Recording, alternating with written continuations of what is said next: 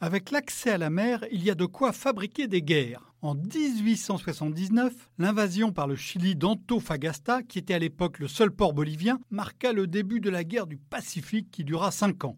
Et en 1939, Hitler déclencha la Seconde Guerre mondiale en attaquant le corridor de Danzig qui donnait à la Pologne une ouverture vitale sur la mer Baltique, mais qui séparait la Prusse en deux. Un corridor qui était l'une des conditions du traité de paix présenté par le président américain Thomas Woodrow Wilson début 1918. Par bonheur, on ne se bat plus aujourd'hui pour l'accès à la mer, mais les entreprises se battent, elles, pour l'accès à d'autres mers, des mers de clients. C'est même devenu une obsession. Les constructeurs automobiles redoutent de perdre le contact avec leurs acheteurs au profit des fabricants d'électronique, voire de batteries. Les banquiers craignent que des fintechs se glissent entre eux et leur marché. Les assureurs pourraient disparaître aux yeux des assurés, derrière les loueurs, voire les constructeurs. Les journaux, eux, voient leurs matières premières aspirées par des carousels numériques. Les entreprises de tous les secteurs ou presque redoutent de voir les Google, Amazon et autres Facebook pomper leurs marges. Il est bien sûr dangereux de perdre son accès à la mer. Les États y tiennent comme à la prunelle de leurs yeux. En 2005, la Moldavie avait signé un accord avec l'Ukraine pour récupérer quelques centaines de mètres au bord du Danube et construire un port. Tous ces navires peuvent rejoindre la mer Noire. Sur les 193 États reconnus par l'ONU, seuls 44 sont enclavés. Et il y a une excellente raison de vouloir échapper à l'enfermement dans les terres. Il est plus difficile de se développer sans la voie maritime par où passe 90% du commerce mondial.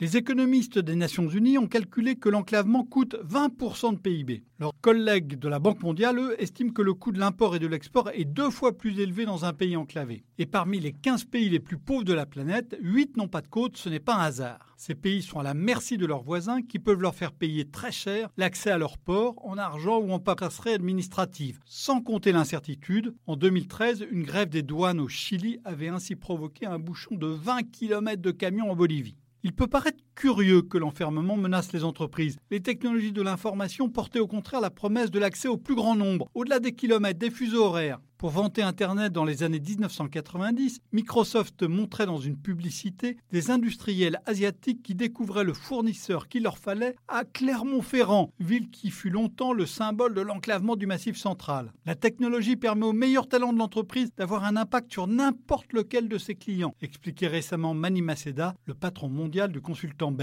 Mais ces technologies de l'information favorisent aussi l'émergence de géants qui deviennent des monopoles naturels car elles gagnent en efficacité en gagnant des clients. Et ils écrasent au passage des liens anciens et néanmoins fragiles entre entreprises et consommateurs. Double peine pour ces firmes concernées, ces entreprises écrasées. Elles perdent non seulement l'accès direct à des mers de clients, mais aussi l'accès à leurs océans de données, au moment même où ces données deviennent un enjeu essentiel. Si la bataille n'est pas militaire, elle n'en est pas moins vitale.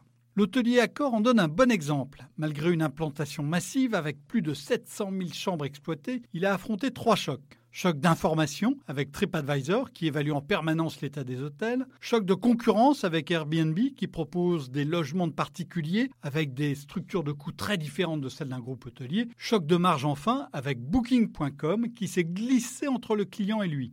Dans un premier temps, Accor Hotel a tenté de créer une plateforme de réservation concurrente, mais la bataille est trop inégale. Amazon a un contact avec ses clients environ deux fois par semaine, expliquait Sébastien Bazin, le PDG du groupe dans les échos. Facebook, lui, trois à quatre fois par jour. Dans l'hôtellerie, nous n'avons que quelques interactions par an avec un même client. Aujourd'hui, l'hôtelier essaie de renouer le contact direct avec le client en réinventant le programme de fidélité. Il ne veut plus seulement offrir une chambre, mais aussi l'accès à toute une série de prestations, d'où des accords signés avec un club de foot, le PSG, un organisateur de spectacles, un spécialiste d'événements sportifs et aussi culinaires, etc. Beaucoup d'entreprises cherchent ainsi à construire leur corridor de Danzig vers le client pour échapper au diktat des GAFA. En son temps, le fabricant de puces Intel avait eu l'idée géniale de lancer une campagne Intel Inside, contribuant aux dépenses de marketing des fabricants d'ordinateurs s'ils acceptaient de coller son autocollant sur leur machine.